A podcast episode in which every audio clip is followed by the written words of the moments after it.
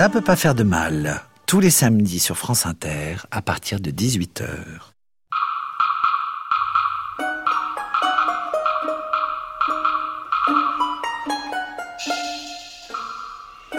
On avance euh, en se chargeant au fur et à mesure de nos expériences. Le fait d'être allé à Calais, à Grande-Sainte, d'avoir vu les migrants dans ce qu'on appelle la jungle. Laurent Godet. Ou euh, au Kurdistan irakien il y a quelques années aussi, dans, dans, les camps de réfugiés, font effectivement que ce sont des choses que je reconvoque au moment d'écrire Salina, même si le roman est dans un univers plutôt imaginaire et, et, et antique. Ça peut pas faire de mal. Ma barque personnelle s'est chargée de cela, euh, de ces vies de peu, de ces vies oubliées, de ces vies euh, gommées par le malheur euh, à grande échelle. Il y a des regards qui me restent en tête, il y a des mots qui me restent en tête, et, et quand on se met au travail, on se met au travail avec tout ça.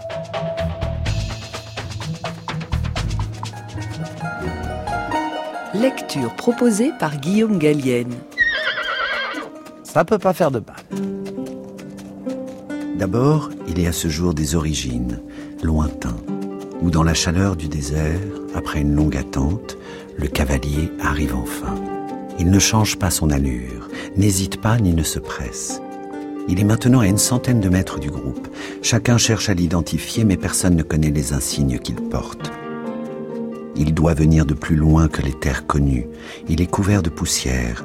Son corps fait si peu de mouvements qu'on pourrait le croire scellé à son cheval, condamné peut-être depuis des mois à errer ainsi, allant où sa monture décide de le mener. Quel âge a-t-il? Nul ne peut le dire. L'homme avance. Les hommes du clan Jimba pensent un temps qu'il va traverser leur groupe sans rien dire, sans rien faire, comme si leur présence n'avait aucune importance, mais ce n'est pas ce qu'il fait. À dix pas de Sissoko Jimba, le chef du village, il s'arrête. Dans le creux de son bras gauche, tout le monde peut maintenant voir distinctement qu'il porte un nourrisson dans ses langes. Et les cris de l'enfant résonnent. Il n'a pas cessé de crier. Un petit être de chair est là, depuis des jours, des semaines, d'aussi loin qu'est parti cet homme étrange, et il pleure avec force sans se lasser. C'est miracle même qu'il n'ait pas fini de sombrer dans un épuisement du corps. Le silence dure. Puis lentement, le cavalier passe une jambe au-dessus de la croupe de son cheval et pose pied à terre. Il porte toujours l'enfant. Il fait quelques pas jusqu'à être à mi-chemin entre Sissoko et sa monture et dépose au sol le paquet de linge qui pleure encore. Puis il remonte sur son cheval et sans attendre de voir ce qu'il se passe, sans dire un mot, qu'il aurait de toute façon prononcé dans une langue inconnue à laquelle personne n'aurait pu répondre, à moins que dans les terres d'où il vient, il n'y ait tout simplement aucune langue. Lentement, il repart, rebroussant chemin, laissant derrière lui, pour la première fois depuis des jours, des semaines peut-être, les cris de l'enfant qu'il vient d'abandonner.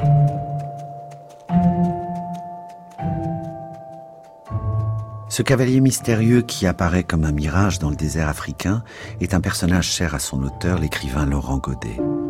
On se souvient de son chef-d'œuvre Le Soleil d'Escorta, prix Goncourt en 2004, qui s'ouvrait déjà par l'arrivée d'un cavalier inconnu, une même silhouette incertaine se détachant peu à peu d'un même paysage accablé de chaleur.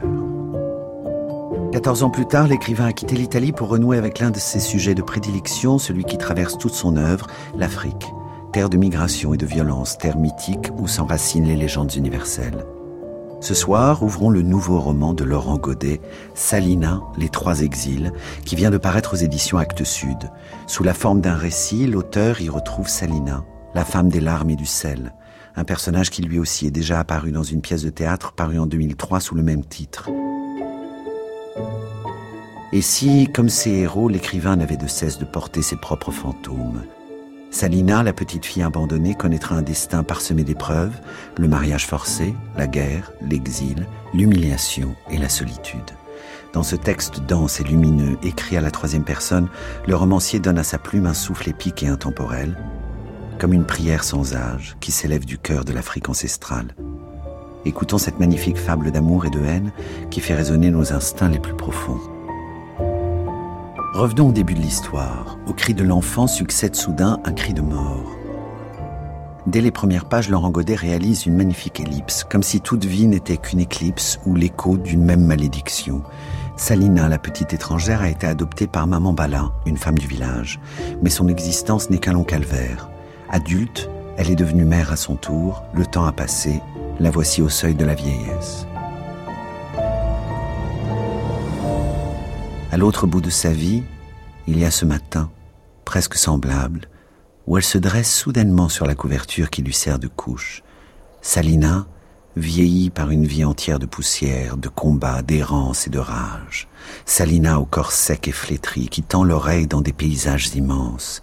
Tout autour d'elle est encore baigné d'une lumière d'aube, hésitante, qui n'ose pas chasser la nuit. Elle se concentre. Elle ne peut pas dire avec certitude que c'est bien un cri qui l'a réveillée. Elle doute même de l'avoir entendu. À l'autre bout de sa vie, il y a cet instant, identique presque, où ce n'est pas elle qui crie, mais elle qui écoute, où elle reste immobile sur le rocher qui domine les paysages alentours, cherchant des yeux une confirmation à ce qu'elle a cru percevoir.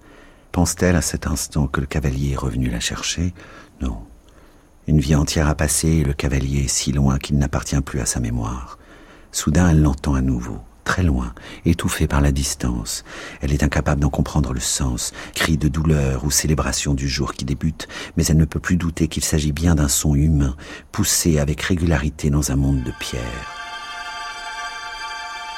Elle scrute avec concentration les terres qui s'étendent à ses pieds, chaque dune, chaque courbe, et aperçoit enfin un nuage de poussière à l'horizon. Postée sur le bord du sentier, elle attend que les premiers cavaliers du convoi apparaissent. Elle cherche des yeux son fils, qui est là, dans cette colonne d'hommes et de bêtes où les silhouettes se confondent avec la poussière. Cela fait 37 jours qu'il est parti, 37 jours qu'elle l'a confié au caravanier et qu'elle attend son retour. Ils sont allés vendre du bétail et des poteries dans le grand marché à l'orée des dunes de sable. Aujourd'hui, ils sont de retour et elle a peur, comme à chaque fois. Elle redoute toujours cet instant. Qu'est-ce que les dieux ont décidé de faire de son fils pendant le long voyage auquel elle l'a soumis Dès qu'elle voit la première monture, elle entend également le cri poussé par son cavalier.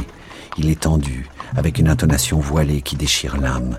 Elle sait ce que cela signifie, que la colonne ramène avec elle un mort. Elle se fige, attend, est sur le point de demander au Dieu pourquoi il lui enlève toujours ce qu'elle aime, mais elle ne le fait pas. Elle serre les lèvres et reste suspendue. Le cavalier reprend son cri. Les habitants de l'oasis sortent les uns après les autres et se pressent maintenant autour d'elle le long de la route. Tout le monde scrute les cavaliers qui apparaissent. Chacun cherche des yeux celui qui manque. Elle pourrait mourir dans ces instants d'attente qui sont comme des vies entières. Et puis son fils apparaît enfin. Malaka. Elle le reconnaît à la façon qu'il a de se tenir. Alors elle baisse la tête, se penche sur la terre, embrasse la paume de sa main, puis la pose sur le sol, refait le geste trois fois de suite pour remercier les dieux voraces qui aujourd'hui ont décidé de l'épargner. Elle se ferme au bruit qui l'entoure, elle suit des yeux son fils, ne regarde que lui. Elle trouve déjà qu'il a changé. Est-ce possible? Comme si ces trente-sept jours passés loin d'elle l'avaient fait homme.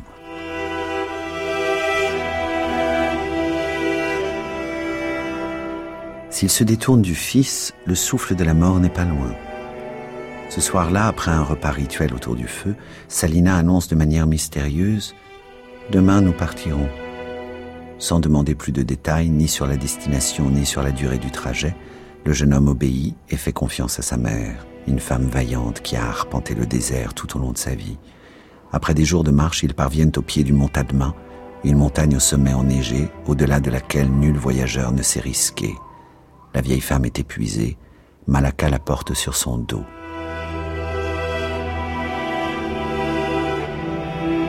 Ils sont loin de tout maintenant. Le monde des hommes est derrière eux. Ils sont au-dessus des nuages. Sa mère est comme une extension de lui sur son dos. Il s'est tellement habitué à son poids, à son souffle si faible, qu'il n'y prête plus attention. C'est pour cela qu'il sursaute le jour où elle parle à nouveau. Elle ne l'a pas fait depuis si longtemps. Je ne connaîtrai pas le lieu de ma mort, dit-elle. Il est sur le point de s'arrêter. Il veut chercher un rocher plat où la poser et essayer de lui donner à boire ou la nourrir de quelques baies, mais il sent la pression de sa main sur son épaule et il sait que cela veut dire qu'il doit poursuivre. Plus tard, combien de temps est-ce après? Elle parle à nouveau et sa voix se détache avec une étonnante douceur dans ce monde minéral qui craque sous le vent. Tu m'y porteras, toi Il ne répond pas. Il se concentre pour continuer à avancer sans accroc ni chute. Le vent souffle fort, soulevant la neige qui borde le chemin, les entourant d'un tourbillon qui leur fouette le visage. Jamais deux corps n'ont été plus serrés l'un contre l'autre. Jamais deux souffles plus proches. Ses pas sont lents. Tout craque et hurle. Ils sont emmitouflés dans des peaux de bêtes qui se sont raidis sous la morsure du givre. À chaque fois qu'il bouge, le foulard dont il s'est entouré le cou lui blesse le menton et lui cisaille la peau. La montagne semble vouloir se fermer à eux. Le vent s'engouffre dans les défilés et fait siffler leurs oreilles. Il les frappe, les gèle, mais Malaka tient. Et lentement, jour après jour, la lumière réapparaît. Un matin, le vent tombe. Il ne sait pas, de ses doigts ou de son visage, quelle est la partie la plus soulagée de son corps. Le chemin qu'ils suivent s'élargit progressivement. Ils ont passé un col. Il avance encore un peu jusqu'à une immense dalle de pierre qui domine le vide. De là, il aperçoit pour la première fois l'autre face du monde, immense, se déroulant sous ses yeux avec la lenteur des jours apaisés. Tout est plus vert, plus touffu, et se prolonge au loin par une immensité d'eau qu'il n'a jamais vue. Il est sur le point de déposer Salina, de lui dire que le plus dur est fait, qu'ils n'ont plus désormais qu'à descendre, mais il ne le fait pas. Il reste immobile, avec sa mère accrochée à son dos. Il se laisse emplir du silence qui l'entoure. Elle est morte. Il le sait. Il ne sent plus de souffle contre sa nuque. Ses bras et ses jambes se sont rigidifiés, comme si elle avait voulu être certaine de ne pas se tromper, même dans la mort. Il est seul pour la première fois, avec sa mère sans vie sur son dos. Elle ne connaîtra rien de ces terres qu'il va parcourir, mais elle est là, encore, contre lui. Et il lui reste à trouver un endroit où l'ensevelir dans cette immensité nouvelle.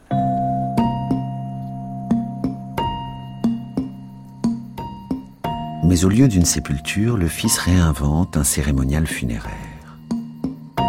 Voici les gestes bouleversants que Malaka accompagne de toute la force de son amour. Il hésite un temps devant le corps de sa mère. Sa nudité le gêne. Les seins flasques comme des poches vidées, les poils du pubis clairsemés, les chairs des cuisses un peu molles et les cheveux lâchés. Il les a si rarement vus ainsi. Salina portait toujours son voile bleu sombre qui la protégeait du vent et du sable.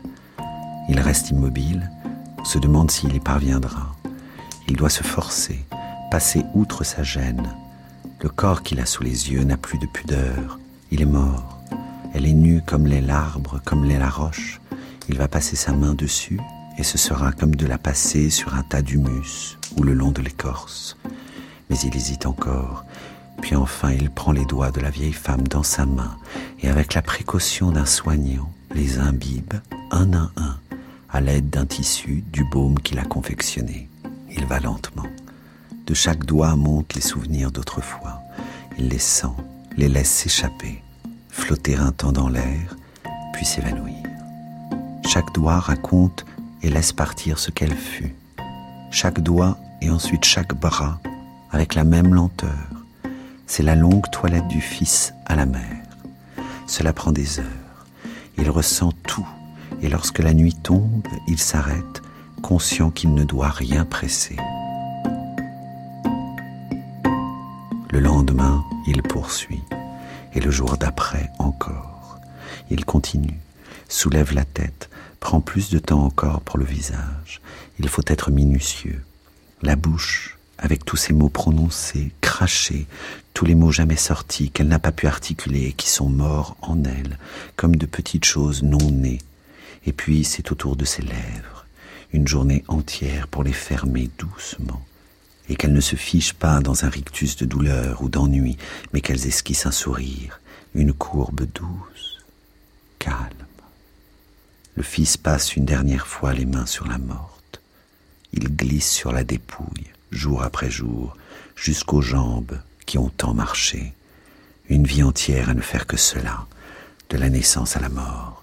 Les routes, les sentiers de pierre ou de sable, de terre sèche ou d'exil. Il glisse sur son ventre, sur son sexe même. Tout remonte. Il ferme les yeux, laisse résonner en lui ses odeurs de vie, ses sensations du passé enfouies dans la chair et que la chair libère en fondant. Tout est là, dans ce corps qui s'assèche et laisse échapper une dernière fois sa mémoire. Chaque soir, lorsqu'il a fini d'embaumer une partie de la dépouille, lorsqu'il dépose délicatement ce qu'il vient de couvrir d'onguent, chaque soir, il part dans les forêts et se met à hurler. Il doit mordre la vie, l'éprouver, la crier pour ne pas risquer de rester du côté des morts. Il pleure, hurle et bave. Il se cabre et danse chaque nuit jusqu'à l'épuisement. Marcher, retrouver ce vertige d'être au monde et n'étant plus rien pour personne. Tout est lent, tout la grippe, le ralentit. Il a construit un brancard dans lequel il a déposé la dépouille de Salina. Il ne parle plus. Avec qui le ferait-il? Il est seul dans un monde qu'il ignore et il essaie de se souvenir de sa voix à elle, Salina, sa voix cassée, qui lui a si souvent raconté les histoires de l'origine, qui a si souvent charrié dans ses récits les combats, les guerres, sa voix qui l'enveloppait dans les nuits d'étoiles lorsqu'il n'était que deux, sa voix qui s'est maintenant retirée du monde, comme une mer lassée du sable.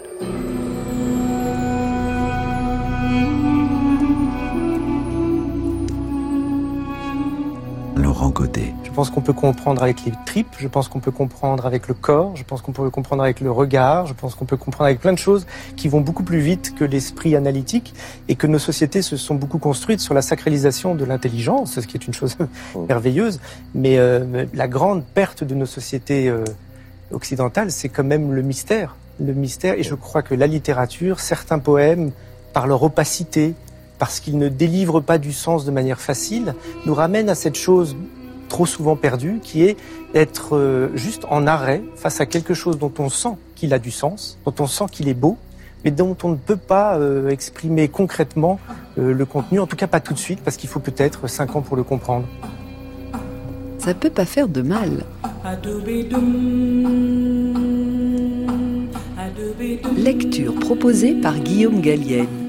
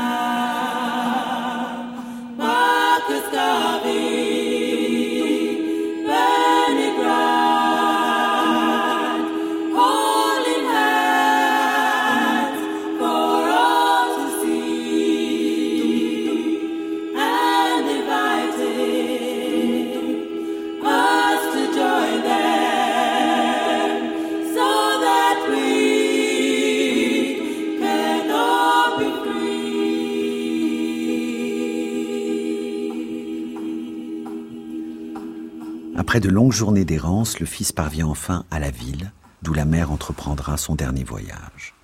Porté par le mouvement de la foule, Malaka parvient à un port où un mystérieux personnage semble l'attendre depuis toujours. Ce que Malaka n'entend pas, c'est ce mot chuchoté par tous les badauds, Tarzagar, Tarzagar, qui est le nom du vieillard.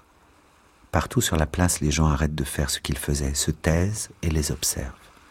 Petit à petit, il comprend que c'est parce qu'il s'est adressé à cet homme, mais sans savoir si c'est une faute qu'il a commise ou s'il est face à un personnage sacré. Soudain, la voix de Darzagar retentit, avec calme. Il a plongé ses yeux gris-verts dans les siens et lui demande D'où viens-tu? D'au-delà de la montagne. Quelle montagne? Celle que nous appelons Tadma et qui sépare les mondes. Qui apportes-tu avec toi Ma mère? Partout autour d'eux, la place s'est figée. Seuls les chats continuent à longer les murs à la recherche d'une pauvre pitance. Darzagar se redresse en s'appuyant sur son long bâton de bois. Les petits singes qui avaient élu domicile sur ses épaules, dans son cou ou sur ses genoux, glissent les uns après les autres le long de ses vêtements et caracolent à ses pieds. Lui a des gestes lents de montagne. Ses dents de son bâton, il se lève totalement, dépliant toute sa taille. Il est maigre, torse nu, le ventre presque entièrement recouvert par sa barbe.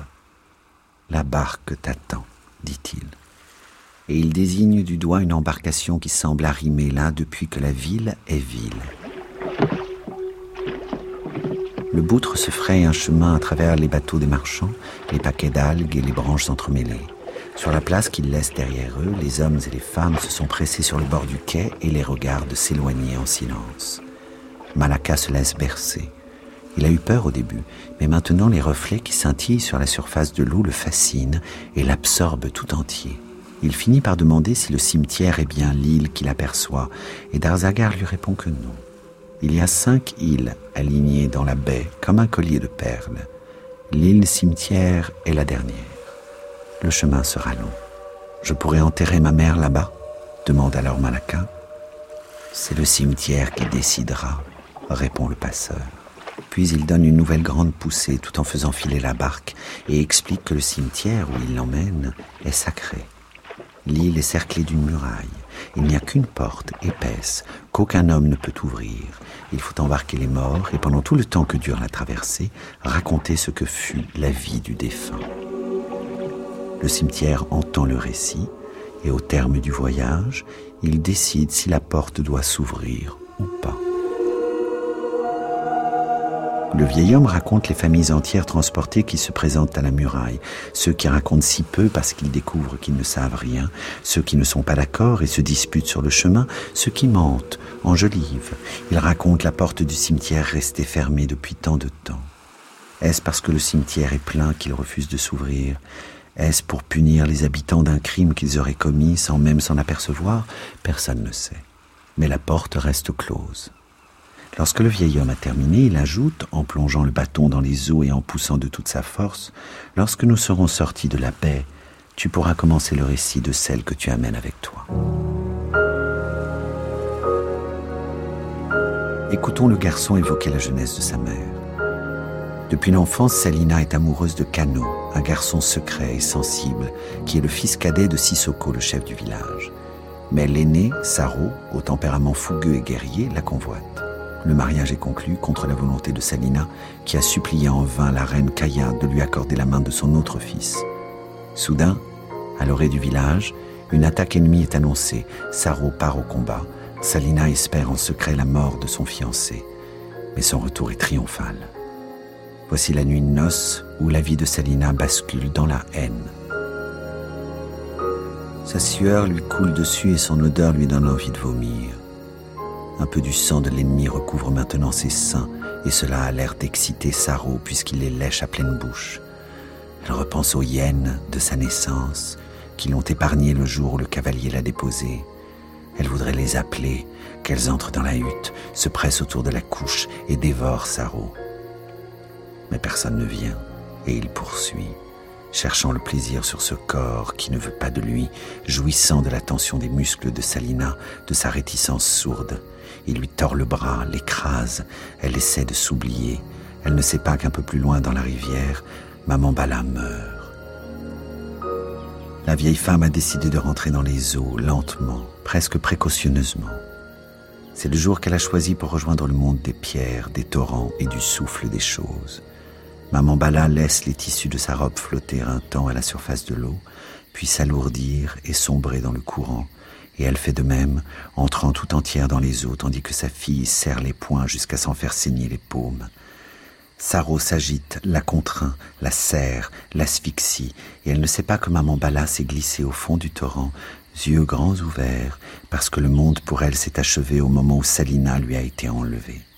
La respiration de Saro prend toute la place. Il râle presque, envahit tout de sa présence, tandis que maman Bala demande à son souffle de s'arrêter. Elle est sous les eaux, à jamais esprit de torrent. Et lorsqu'enfin Saro jouit, lorsqu'il entend son souffle et s'essuie du sang qui lui souille le torse, plus rien ne peut plus être comme avant. Désormais, Salina le sait, son nom est celui d'une douleur. Elle sait bien ce que c'est, ce qui a toujours été tapis au fond d'elle, depuis le temps où elle était nouveau-née, des hurlements et rien d'autre.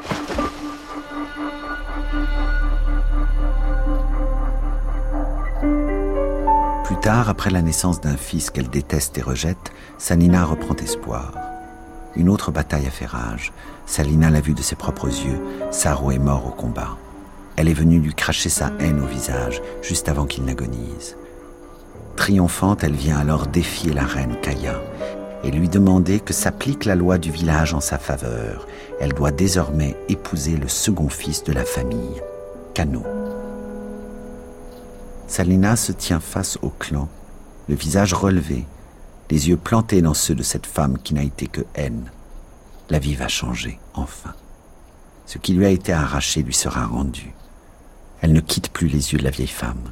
Cette victoire, elle l'a si souvent espérée. Elle ne voit pas que les visages autour d'elle se sont tournés vers la route extérieure.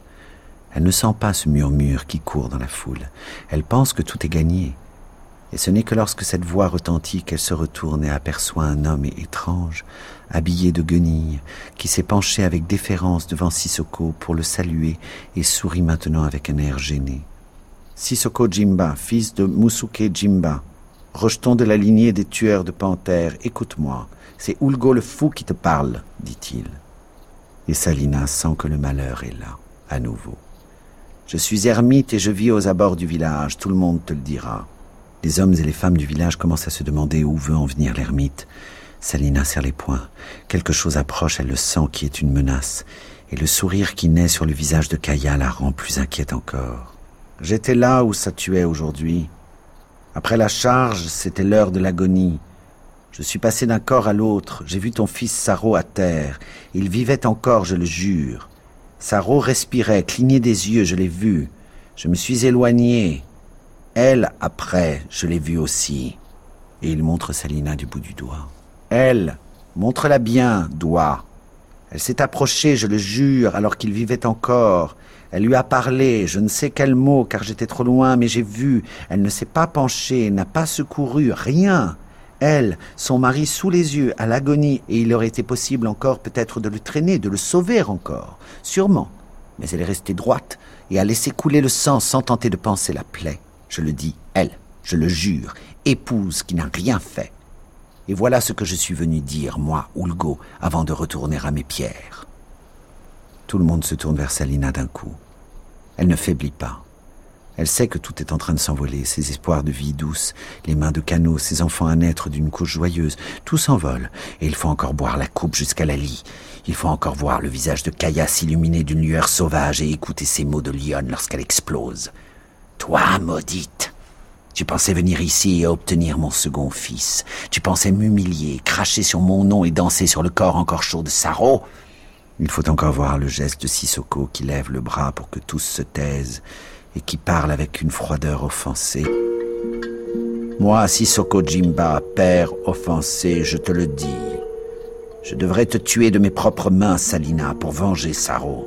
Je devrais veiller à ce qu'aucune pierre ne recouvre ta dépouille puisque tu n'as apporté à ce village que la désolation, mais je ne peux pas le faire. Les dieux sauvages te protègent, des dieux qui n'attendent peut-être de nous qu'un geste de sang pour fondre sur notre village et nous terrasser. Tu viens de si loin que personne ne sait. Seuls les pleurs sont certains avec toi, Salina. Je ne te tuerai pas, mais je te bannis. Que le désert fasse de toi ce qu'il voudra. Pour toi, la solitude et l'errance. Nous gardons Moumouillé que nous élèverons dans le souvenir de son père. Nous gardons Moumouillé qui n'a jamais été ton fils. Il faut encore écouter ces paroles et voir le visage de Cano qui ne dit rien. Baisse les yeux.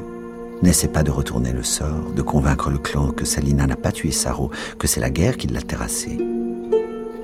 Il faut encore subir le crachat des femmes une fois que Sissoko a prononcé le bannissement, et les guerriers qui s'approchent d'elle avec des airs de brute, lui signifiant qu'ils l'escorteront jusqu'à sa hutte, lui laisseront le temps de prendre quelques affaires, puis la forceront à partir, la suivant jusqu'à ce qu'elle sorte des terres Jimba. Il faut encore tout cela pour qu'elle sente que sa vie entière vient de lui être dérobée.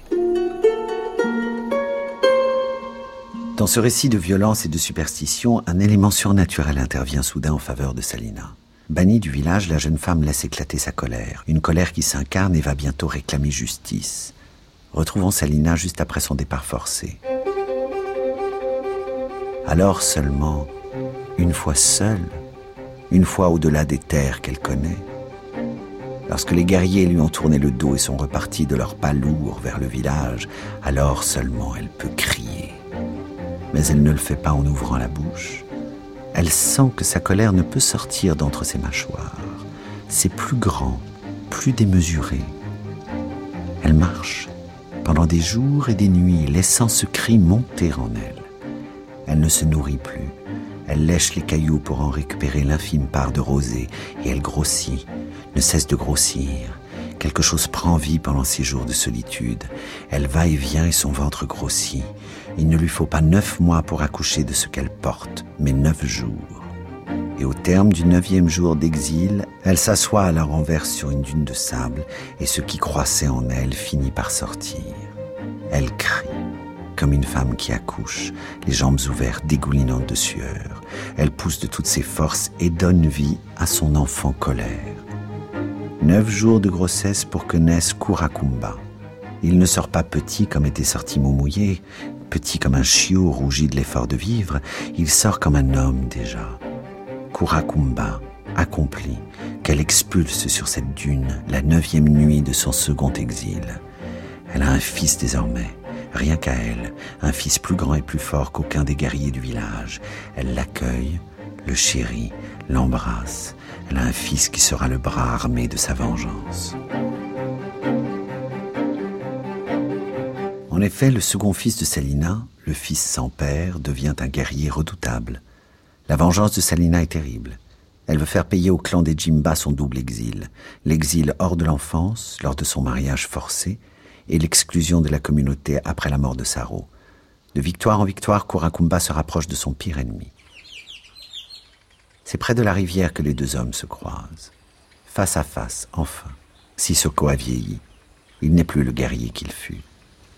Kurakumba le dévisage lentement, sourit et le défie. Il lui dit comment il s'appelle. Il lui dit de qui il est né. Il lui dit les coups qu'il va lui porter. À toi la mort, Sissoko. Il lui dit que la mort ne sera pas la fin de sa souffrance, que la vengeance de Salina veut plus, qu'il ne connaîtra pas de repos. À toi le tourment, Sissoko, puisque Salina est condamnée à l'exil. Il lui dit qu'après sa vie, il prendra celle de tous les guerriers de son clan jusqu'à Moumouillé, pour que sa lignée tout entière pleure dans le sang. À toi les pleurs, Sissoko. Il lui dit tout cela avec une voix souveraine. Puis lorsqu'il a tout dit, avant que le vieil homme n'ait le temps de réagir, il avance sur lui et d'un geste ample, avec le fer aiguisé du désert, il le décapite. Sissoko n'a rien pu faire. Le coup était trop rapide, la main trop ferme, et sa vie s'échappe à gros bouillons de sa tête coupée. Mais cela ne suffit pas. Salina le lui a dit, la vengeance demande davantage. Alors Kurakumba s'agenouille sur le corps encore chaud et d'un geste sec ouvre le cadavre du vieil homme comme on le fait avec un poisson et en arrache la colonne vertébrale dans des bruits sourds de profanation des chairs. Puis il l'emporte avec lui comme s'il traînait à sa suite un long serpent de sang. Plus tard, Kaya pleurera, non pas sur la mort de Sissoko, car il fut tué en guerrier, mais sur son corps ouvert laissé aux bêtes. Kaya pleurera sur la vengeance démembrée qui laisse Sissoko à jamais incomplet.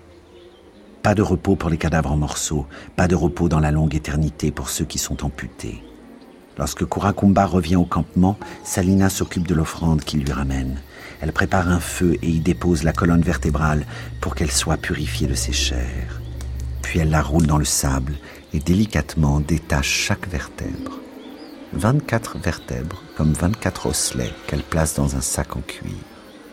Sa victoire tient là, au creux de sa main, et fait un bruit de cailloux qui s'entrechoquent. Une fois la cérémonie achevée, elle regarde les vertèbres avec avidité et dit à son fils Regarde, fils, c'est cela qu'ils vont chercher partout maintenant. Ils seront prêts à arpenter chaque parcelle de terre, à fouiller le sable des dunes pour retrouver les os de leur père. Je les cacherai un à un aux quatre coins du désert, dans des endroits connus de moi seul. Je les enfouirai dans le sable, et les dunes elles-mêmes finiront par les oublier. Regarde, fils. Pour que la dernière vertèbre soit à l'endroit le plus inaccessible du monde, je te la donne à toi. Tu la porteras autour du cou, et nul jamais ne pourra s'en emparer, car nul jamais ne pourra te terrasser. Même si les Jimba parviennent à récupérer toutes les autres, il manquera toujours celle-ci. Et le vieux Sissoko ira tête basse pour l'éternité, se souvenant de la morsure de Salina. Je crois que c'est la force des mythes et que si le mythe continue à nous bouleverser, c'est bien qu'il y a là, dans cette voie-là, tragique, antique, quelque chose euh, d'immanent. Laurent Godet. Je suis parti de cette idée de, effectivement, comment est-ce qu'on raconte la vie de quelqu'un? Quelqu'un Mm. Qu'on a aimé, il se trouve que là, c'est un fils raconte la vie de sa mère, essaye de la raconter. Quand on a perdu quelqu'un et qu'on essaye de mettre en mots la trajectoire qu'a représenté sa vie, on se rend compte parfois qu'on a tellement peu à dire que c'en est un peu vertigineux, parfois qu'on ne connaît pas tout, et que donc nos vies à tous sont trouées pour chacun de ceux qui nous entourent. Et euh, ça, c'est des thèmes qui m'intéressent aujourd'hui. Alors moi, je l'habille dans cette mythologie, mais euh, comment raconter une vie? C'est quelque chose qui m'intéresse aujourd'hui dans le monde dans lequel on vit.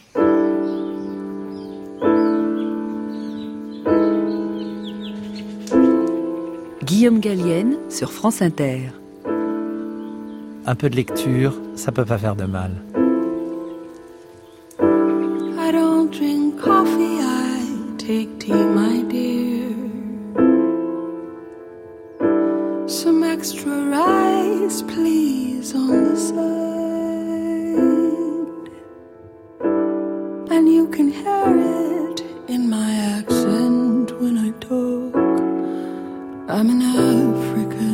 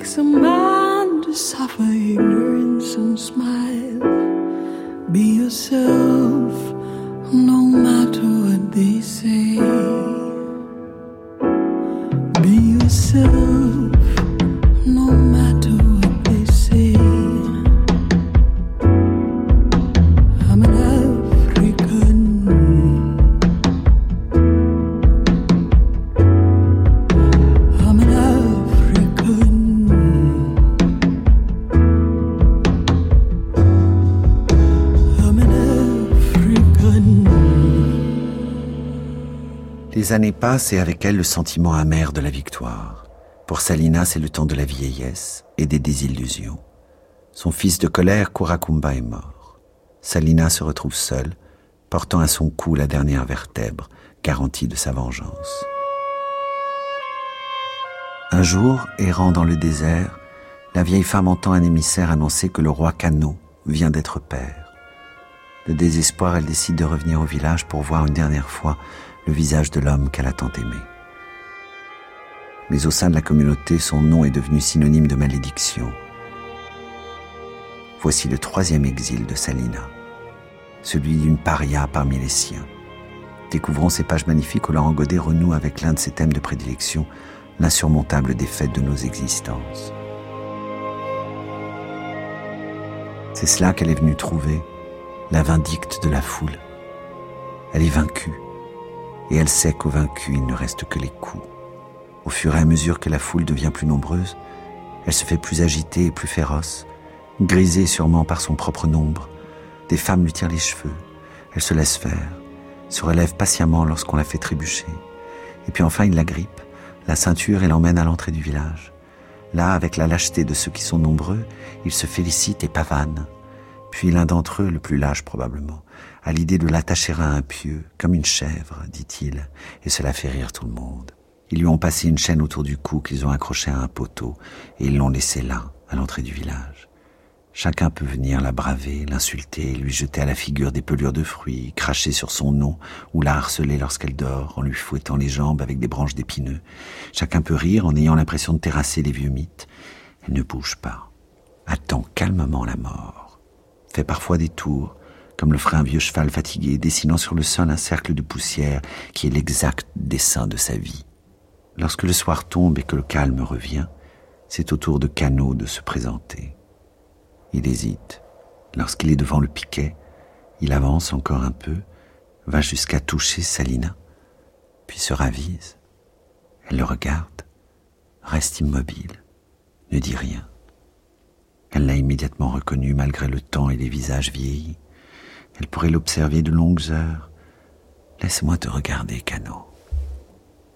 Elle mesure le temps qui a passé, découvre cet air sévère qu'elle ne lui connaissait pas la barbe qu'il porte et qui le vieillit, cette façon de se tenir que confère le pouvoir. Il est à l'âge plein où les hommes ont le sentiment de maîtriser leur vie par les choix qu'ils font. Laisse-moi te regarder, Cano. Elle sait, elle, que la vie se soucie peu de la volonté des hommes, qu'elle décide à leur place, impose, écarte les chemins qu'on aurait voulu explorer et affaiblit ce qu'on croyait éternel. Elle voit d'un coup, dans ce temps qui s'étire, ce qu'ils furent et ce qu'ils sont et elle ne peut parler, car les mots sont trop loin. Alors c'est lui qui le fait, et dès qu'il prononce la première parole, les mots sont forcément petits. Pourquoi es-tu revenue, Salina? Elle ne répond pas. N'a-t-il que cela à lui dire? Ne peut-il pas avant toute chose faire un geste lent de la main pour lui caresser le visage, l'étreindre en silence, ou même lui tendre avec bienveillance un peu d'eau? Est-ce la seule question qui mérite d'être posée? Pour que tout finisse, Cano, il la regarde. Elle se rend compte qu'elle est incapable de savoir ce qu'il pense, ce qu'il a en lui, incapable de dire s'il éprouve à cet instant de l'amour ou du dégoût. Est-ce que la vie n'aurait pas été douce ensemble, Cano demande-t-elle avec hésitation. Pourquoi me demandes-tu cela répond-il avec froideur. Sa réponse claque. C'est comme s'il venait de la gifler, mais peu importe, elle essaie à nouveau. N'avons-nous pas été heureux avant tout cela? Si elle pose la question, C'est pour qu'il vienne avec elle sur les sentiers d'autrefois, dans les cours d'eau où il jouait à la saison des pluies sans souci du temps. Avant tout cela, répète-t-il les mâchoires serrées. Avant la mort de mon frère et celle de mon père, je ne sais plus, Salina, c'est trop loin.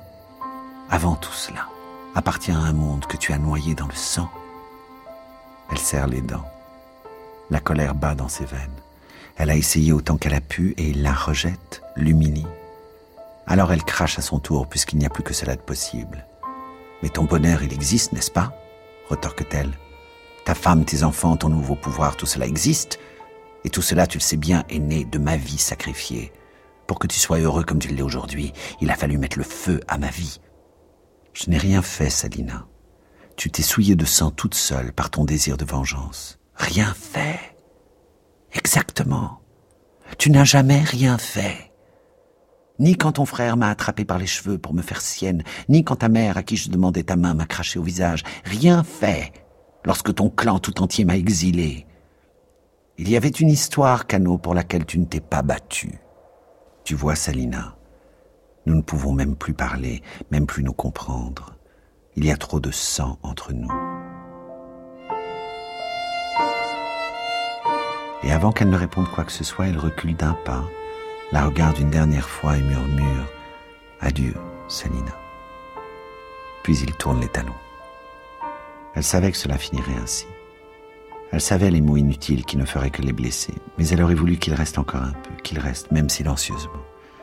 Laisse-moi te regarder, Cano, même si tu me tournes le dos. Laisse-moi te regarder, car nous savons tous les deux que c'était la dernière fois. Quittons le désert et revenons en mer. De nombreuses barques sont venues rejoindre le cortège. Comme les passagers captivés par le récit de Malacca, nous approchons de la fin de l'histoire. Sans dévoiler l'ultime épilogue, nous laisserons au lecteur le soin de découvrir trois mystères restés en suspens. Que deviendra la 24e vertèbre tant convoitée par le clan Jimba? Qui est le père de Malacca, le troisième fils de Salina, à qui revient le don de parole? À la fin du roman, les portes du cimetière s'ouvriront-elles pour accorder à la mer le repos de l'âme? Pour conclure notre émission, donnons le mot de la fin au personnage de Dargazar.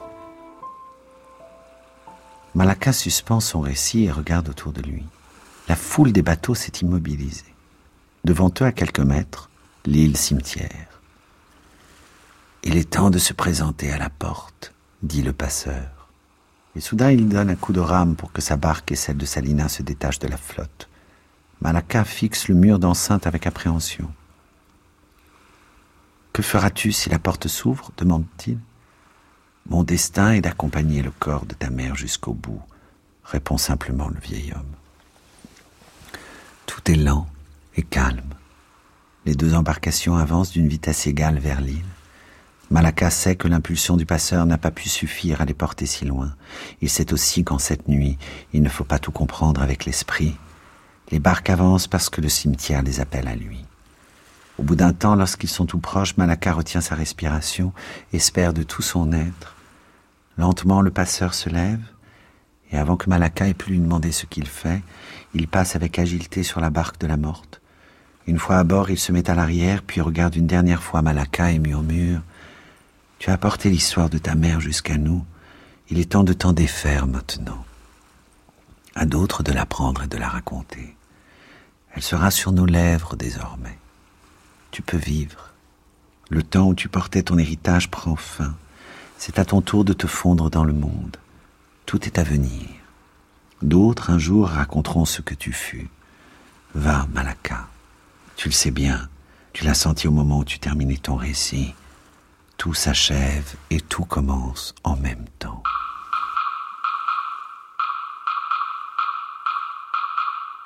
J'ai toujours essayé de raconter l'homme debout alors évidemment, il est souvent plongé, que ce soit dans mes romans, dans le théâtre, dans, ce que j'écris, dans, l'épreuve. Euh, il y a beaucoup de guerre, il y a beaucoup de violence, il y a beaucoup de brutalité dans ce que j'écris. Euh, mais c'est toujours, non pas pour euh, faire l'éloge de ces moments de dureté, mais simplement pour raconter la beauté de l'homme quand il arrive malgré tout à rester debout, à être digne, à être fort face à ça.